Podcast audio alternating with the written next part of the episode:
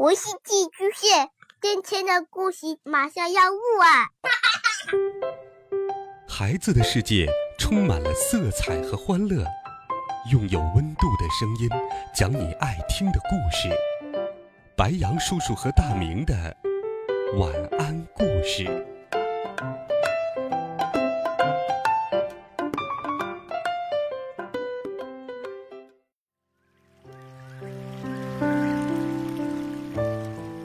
小朋友们、同学们，大家好，欢迎收听白杨叔叔讲故事。今天，白杨叔叔继续给你准备了温暖人心的童话故事。我们一起来听《鼹鼠的月亮河》第十二集。一定要发明洗衣机。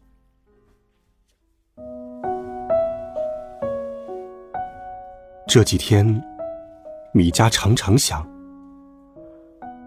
如果爸爸看见了新闻，他会原谅我吗？爸爸也许会说：“鼹鼠不学习挖掘，而去当明星，这真是个天大的笑话。”米佳坐在树底下，拿出他的月亮石。月亮石仍然是鸡蛋的样子。这颗卵石本来很像小螃蟹的，现在却变成了鸡蛋。尼里知道了，一定会心疼极了。尼里，你在做什么呢？你还在夜里洗衣服吗？你还在河边等我吗？米佳看了看头顶的月亮，今晚的月亮。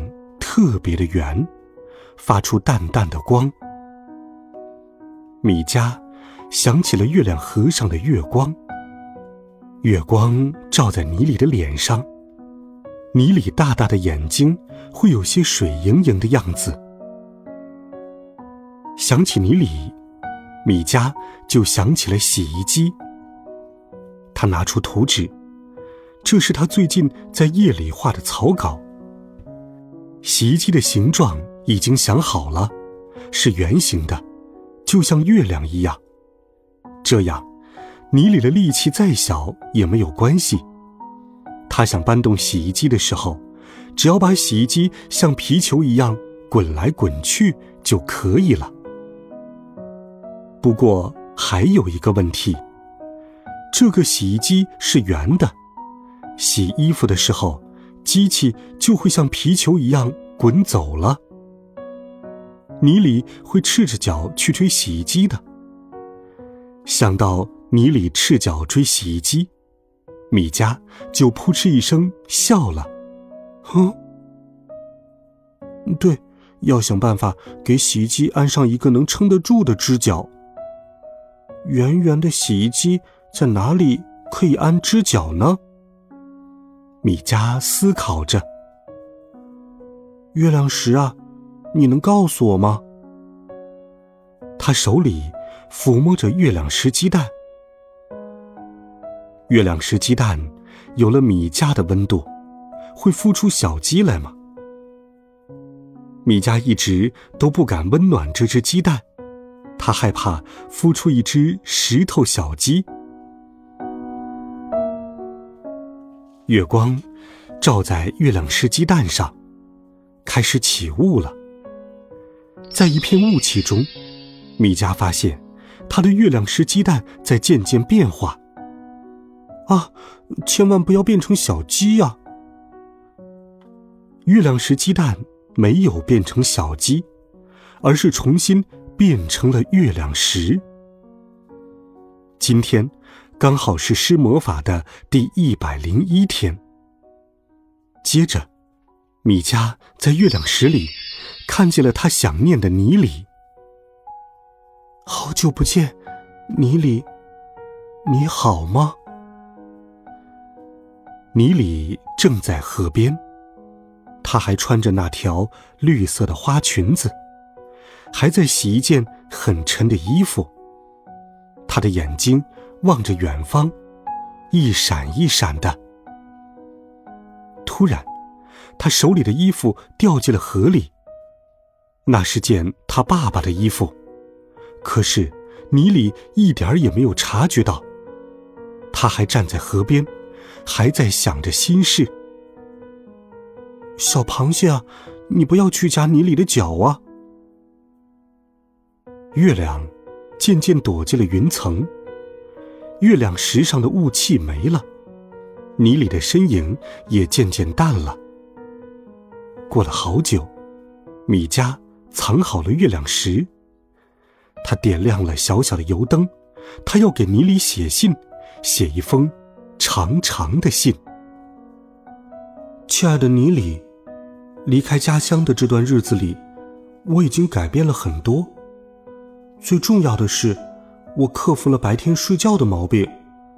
我不想做明星，我会用演出得到的钱买零件。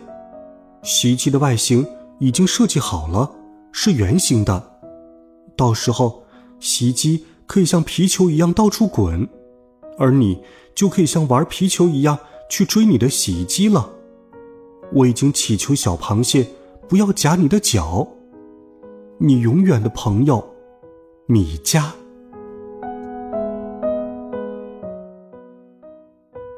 写完这封信，米迦觉得心里舒服多了。当他站起来的时候，发现咕哩咕一个人坐在离他不远的河边。他大概是在背诵魔法口诀。米迦走了过去。我在想，在想。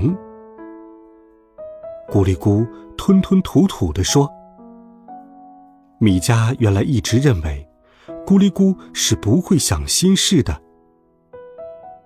我在想，你真的要发明洗衣机？咕哩咕问：“当然，你不信？”米迦说：“我当然信，可是我能帮上什么忙吗？”咕哩咕说：“你已经帮了我了，你让我明白，假的成不了真的，真的成不了假的。”米迦说：“这些天来。”米迦对这一点真的是很有认识。和咕哩咕在一起的日子，米迦饱尝了有一顿没一顿的滋味。起初是因为穷，后来是因为太忙了，顾不上。我们在一起一直都很好，我没有觉得是在浪费时间。米迦说。这种日子是简单而快乐的。